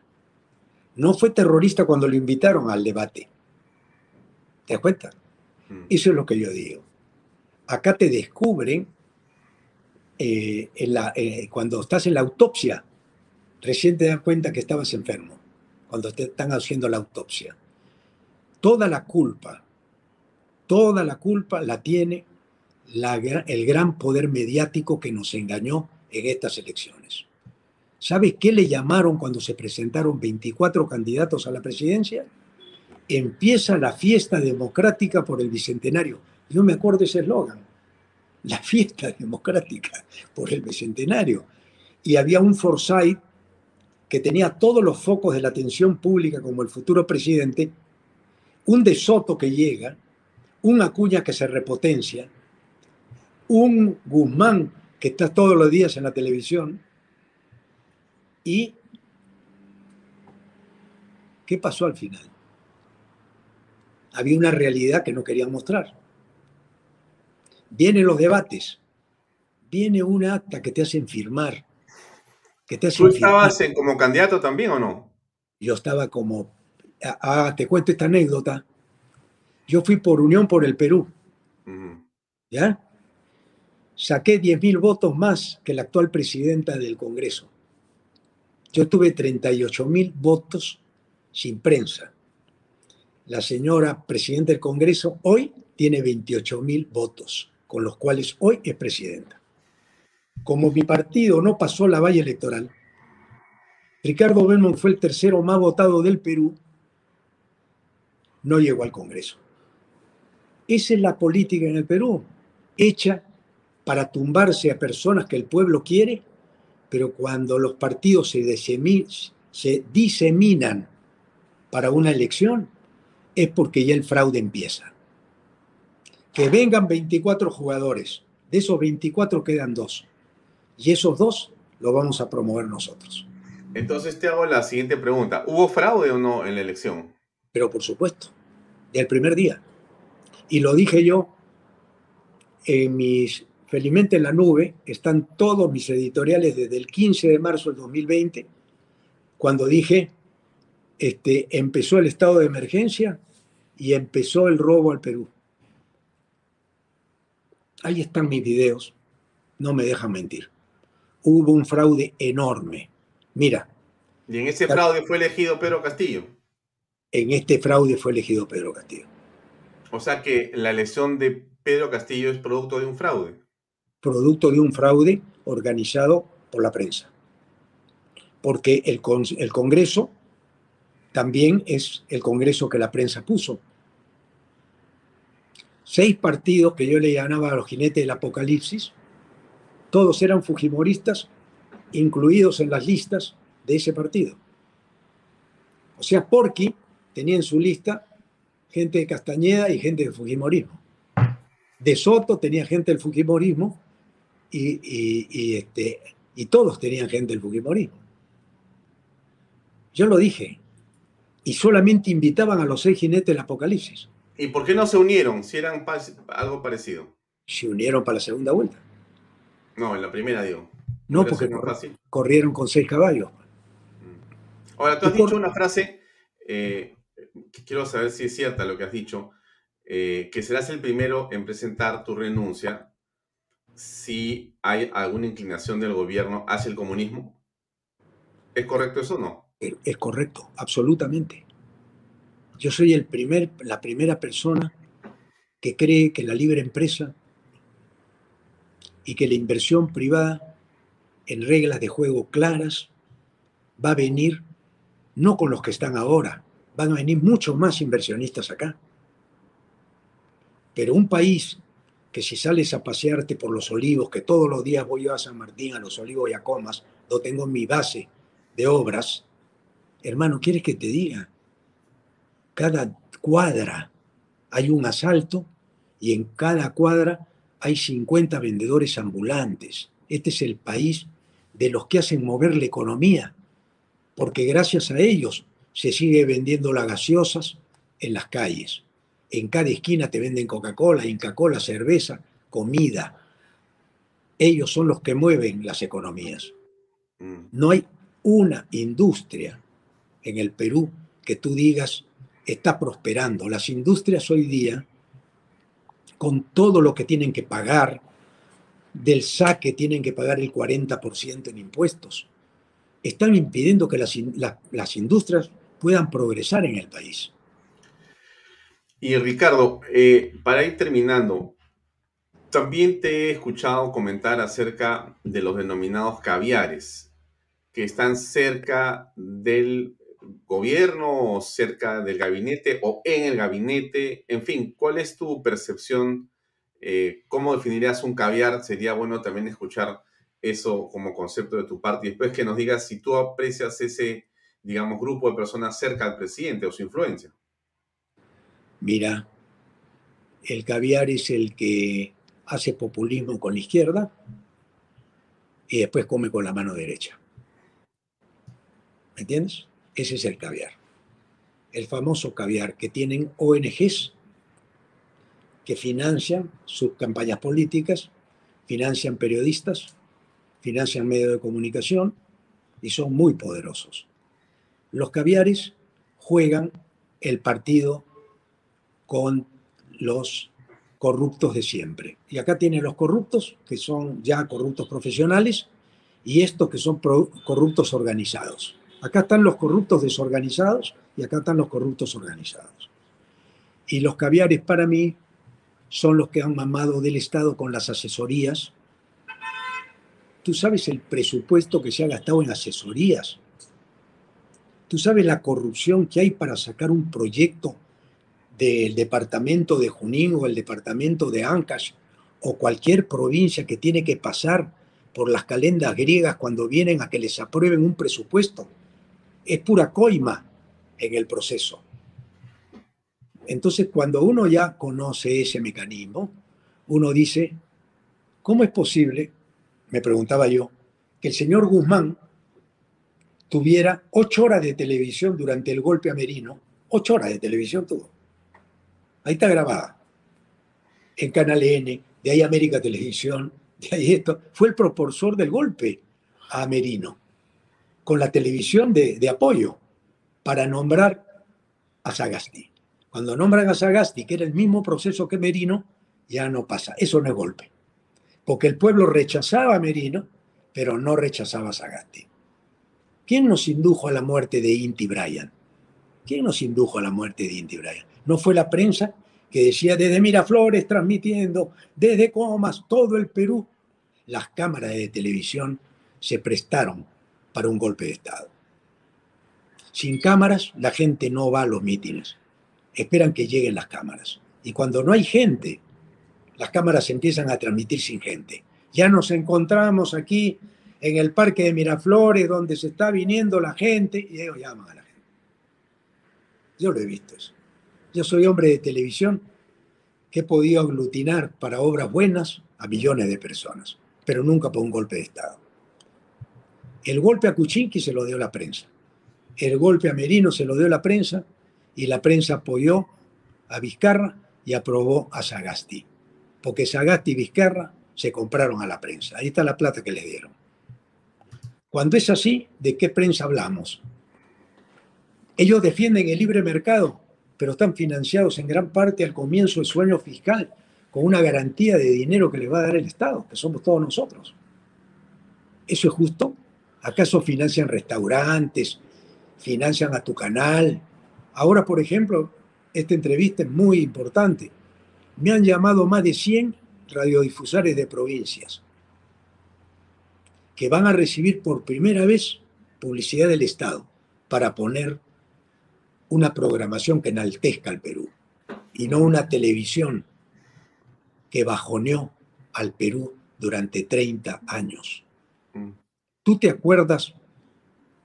A ver si te acuerdas, yo sí me acuerdo. ¿Cuál fue la primera mujer que mostrando las nalgas llegó al Congreso. Eh, claro, pues, ¿no? Susi Díaz. Susi, claro, pues como el número 13, creo, 17, algo así. ¿Y quién la llevó? Ok. No, no recuerdo. Bueno, tú sabes que Susi Díaz es la mujer que más proyectos de ley presentó. No. Más que Keiko. O sea, Keiko Fujimori no presentó más de cinco proyectos de ley. Susi Díaz más de 100. Esto se quiere decir que los asesores saben más que los congresistas. Porque para ser congresista no necesitas ningún requisito sino tener 25 años. O sea, mañana tú para contratar a una persona en tu empresa o en tu hogar, le pides unos requisitos que no necesitan los congresistas. ¿Quién es responsable de todo esto? ¿El congresista que ha sido elegido? ¿O la ley que permite que cualquier persona llegue al Congreso buscándose 10 asesores para que le hagan proyectos de ley que ni siquiera el congresista entiende de qué se trata?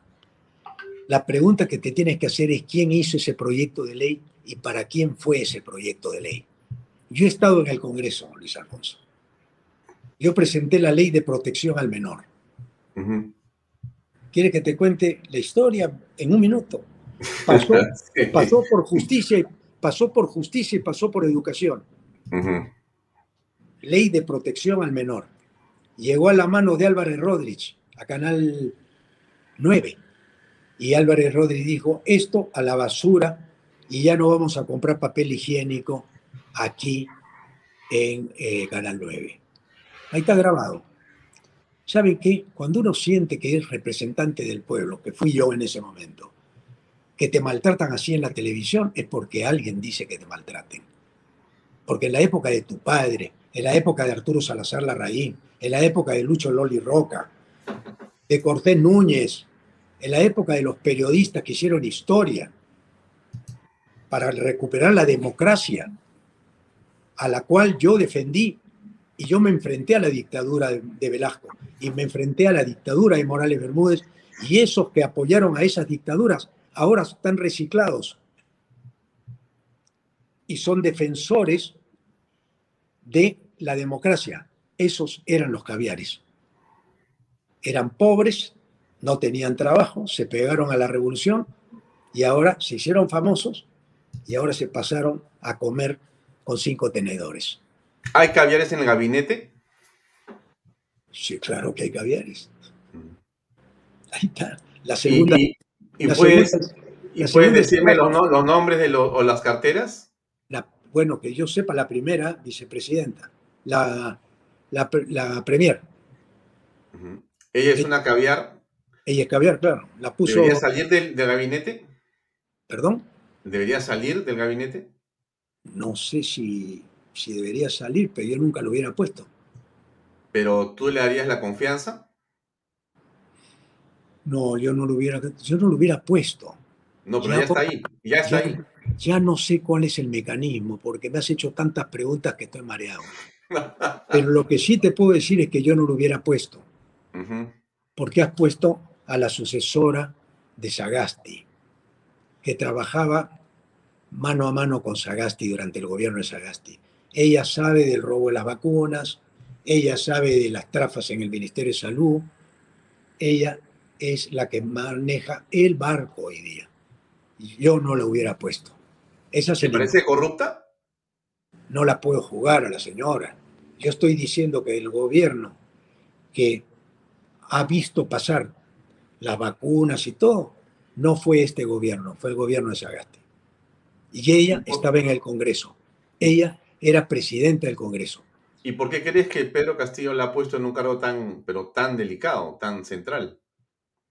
porque Castillo está muy mal asesorado y a partir de ahora, con toda modestia lo digo, que yo le he dicho al presidente que todas las reuniones que tengamos, que las televisen y las pasen en vivo y en directo y que me permita a través de mi celular transmitir lo que voy proponiendo al presidente para que no me cambie la prensa la salida, lo que he dicho. Y el presidente Castillo me ha dicho, Ricardo, por supuesto, tú tienes libertad de expresión y sal y dile a la prensa que lo primero es vamos a respetar la libertad de expresión. Yo salí y dije, he hablado con el presidente y lo primero que vamos a hacer es respetar la libertad de expresión. Nunca un periódico o un medio de comunicación va a ser castigado ni perseguido a sus periodistas, nunca. ¿Así te insulten? No, ahí tienes tú los fueros judiciales, si eres difamado, para demandar a ese periodista. ¿Tú te, sientes difamado en este momento? No, yo fui difamado. Ahora no me han difamado todavía, porque están diciendo cosas sobre mi comportamiento, que está bien. Pero si se meten con mi familia, me dicen ladrón, me dicen estafador, me dicen, tenlo por seguro que mi abogado le mete una, una demanda como se la metía a los muchachos de ojo, ¿cómo se llamaban los dueños de antes? Los Agois. Yo a Agois le gané el juicio por difamación y le condoné, le condoné el pago de un millón de soles que tenía que hacerme. Pero digamos que tú te podrías decir que piensas actuar como un garante de la libertad de expresión. Bueno, si, si hay atentado a la libertad de expresión, me tengo que ir, pues. Me tengo que ir. Si yo he firmado las vigas maestras, acá están, que todos los de obra saben. Saben que Ricardo Belmo es un hombre que sostiene lo que, lo que piensa y que es respetuoso de la opinión ajena.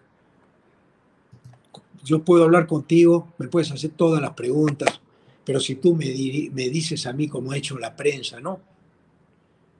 Dicen que usted ha estafado, como dijo un día la chica esta Oxenford en un programa de César Hildebrand, que hicieron un montaje con mujeres echadas en el piso, todas muriéndose, y todas eran accionistas de Canal 11. Eso se transmitió a todo el Perú.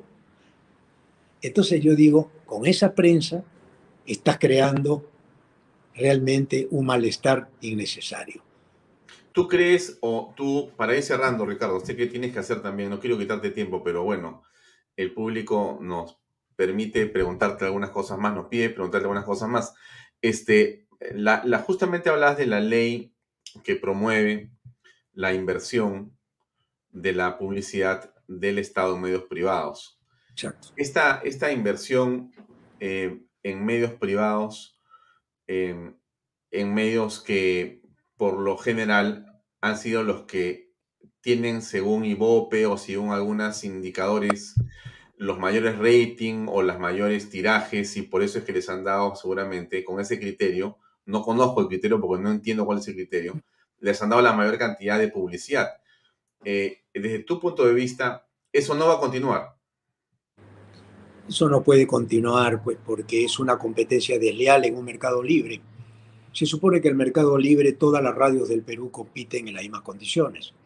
Pero no puede ser que tú fortalezcas un monopolio o un oligopolio mm. con plata de todos los peruanos. Sin embargo, tú, Alfonso, Ricardo Belmo, y las 4.000 o 4.500 emisoras y canales y periódicos de provincias agonizan porque se llevan la plata los supuestos más vistos y leídos del Perú. Entonces, la figura, por ejemplo, acá tengo la información, mira, del PPC, perdón, de PPK. PPK durante su gobierno gastó 571 millones de soles en publicidad estatal. Entonces yo me pregunto, pues, ¿qué hubiera pasado con el Canal 11 que fue acusado de estafa? Que yo para empezar mi año fiscal me dijeran, acá tienes tú 20 millones para empezar. Yo contrataba a los mejores periodistas. A ellos le dan la plata para que hagan televisión basura, que es lo peor. Entonces, acá está. No, esta publicación no es mía.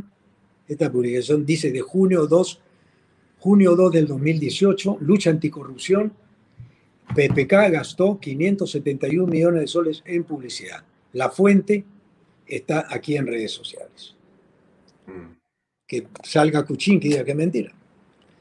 Entonces, no puedes tú hablar de mercado libre, de libre competencia, cuando los medios de comunicación en el Perú, no en Estados Unidos, que lo has tomado de referencia, en Estados Unidos el Estado no financia los medios.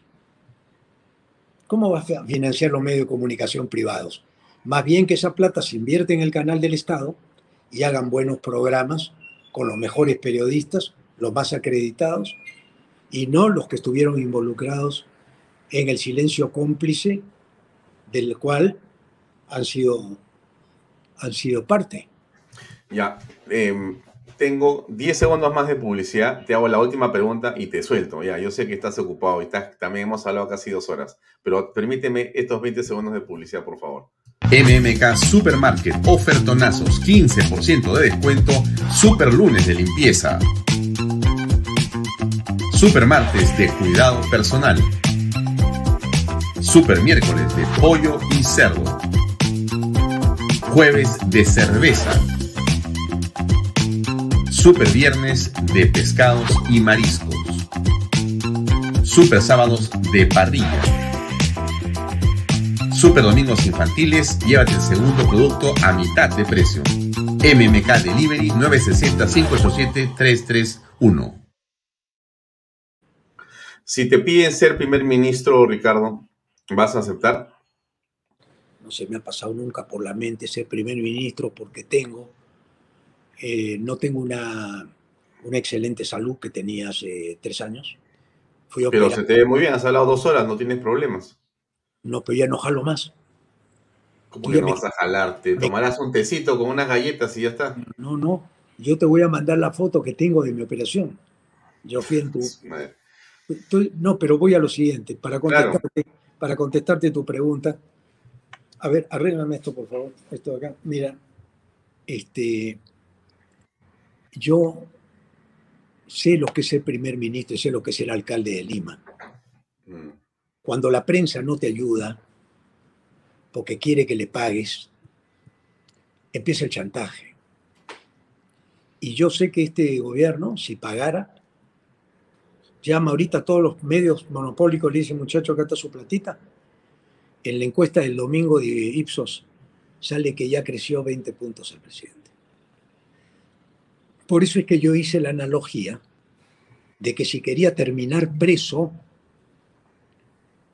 si quería terminar preso, como Fujimori, estaba yendo por muy buen camino. O se iba a fugar del país o se iba preso porque el comercio y los medios monopólicos reciben dinero para apoyarte, pero cuando te vas tienen que apoyar al otro y atacarte a ti. Eso lo han hecho siempre. Ahora el pobre Vizcarra ya lo están liquidando. Vizcarra se debe haber arrepentido de decir cómo le di tanta plata a estos. Entonces la prensa siempre sobrevive con los mismos periodistas y el pueblo sigue engañado por este sector de la prensa que ha recibido RPP, acá tengo 25 millones durante el gobierno de Vizcarra, el Grupo El Comercio 73 millones, Latina 36 millones, La República 10 millones, ATV 23 millones y Exitosa 16 millones. Ellos son los promotores de la libre empresa, pero tocan la puerta al gobierno para poder sobrevivir. No entiendo eso. El día que alguien me explique esa lógica yo te digo, ¿qué queremos ser? ¿Estados Unidos? Copiemos Estados Unidos. Queremos... Pero, Ricardo, en esa lógica que tú dices, si tú dices, no le entregue, presidente, plata a los medios mermeleros, ¿correcto? Vamos a dársela a los otros medios. ¿Vas a crear otros medios mermeleros entonces? Vas a crear otros medios mermeleros si es que, se, que, es que tú detectas que están favoreciendo al gobierno y están haciendo una prensa partidaria. Ahí sí tú tienes que quitarle la publicidad. O sea, tienes que jugar limpio. Por ejemplo, ¿qué es lo que propuso APER TV, de la cual yo fui presidente, la Asociación Peruana de Radio y Televisión del Perú? Yo viajé por todo el Perú y me asocié con las emisoras más pobres. Y todos decían, ya no sobrevivo, estoy vendiéndole mi radio a una cadena de Perú, de Lima. Yo le decía, ¿por qué no sobrevives? Porque la publicidad se maneja en Lima con CPI y Datum. Ellos manejan la publicidad. Y he visto radios de personas que han trabajado años y que sus padres las inauguraron, como Radio Melodía del, de, de Arequipa, como Radio Delcar de Chiclayo, que han desaparecido del mercado. ¿Y quiénes son los dueños de la radio? Algunos políticos que estuvieron en el poder y consiguieron licencias. Y esos sí han recibido plata durante todo este tiempo, porque pertenecen a este grupo privilegiado. Antes, con Genaro Delgado, Mauricio Arbulú, nosotros en Canal 11, eh, antes que llegue eh, Baruch, vamos a decir, y que saque Canal 2, los medios de comunicación competíamos. Y, toda la publicidad del Ministerio de Educación teníamos el deber nosotros de ponerla. Hasta que llega Montesinos, llama a los medios y le dice, muchachos, me tienen que apoyar. Acá están las maletas con dólares negros. ¿De dónde salía esa plata? Esa plata la naturaliza Toledo dando una ley para oficializar el dinero ilícito, donde lo vuelve lícito, pero ilegítimo. Porque una cosa es ser lícito y otra cosa es ser ilegítimo. Dinero ilegítimo, porque habían roto las reglas de la libre competencia y comenzabas tú a ver, por ejemplo, yo lo vi, que el comercio construye un monstruo en un año. Canal N, Canal 4, nuevas oficinas, gestión, 20 eh, diarios, alquila Panamericana para comercializarlo, frecuencia latina también, comienzan a tener millones para hacer esa televisión basura que hemos visto. Y eso es lo que yo dije siempre. Mm. Y por eso jamás me invitaron a un programa de televisión como tú has hecho mm. en tu canal. Mm. Entonces yo digo, yo digo, si esta es libertad de expresión, bueno, y fracasó, vamos ahora a ayudar a los verdaderos broadcasters que han, han peleado años de su vida para que tengan las mismas opciones de crecer y de desarrollar que, la, que los medios de comunicación dominantes. Eso es lo que he dicho yo toda mi vida. Mm. Yo no estoy contra la libertad de prensa.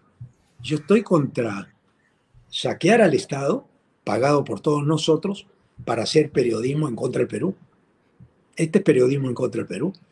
Mira, ¿quién se ha perjudicado con esta dilatación de 90 días para consolidar un gobierno? ¿Quién se ha perjudicado?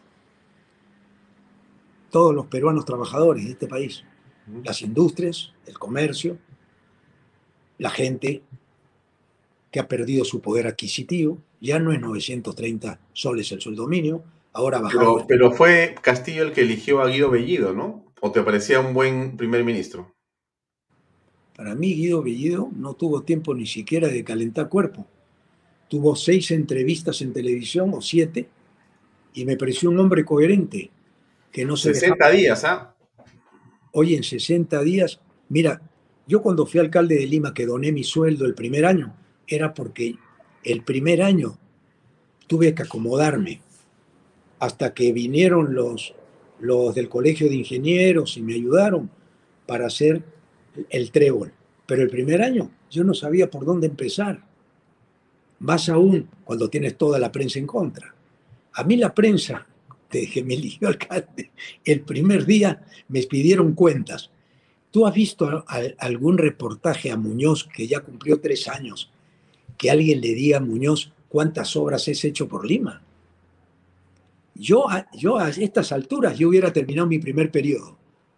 Muñoz ya terminó sus primeros tres años y no ha hecho una sola obra que tú digas, qué bestia, con la plata que hay en el Perú hoy día, ¿cómo es posible que el municipio de Lima, con la plata que recauda por las concesiones, no haya hecho ninguna obra importante.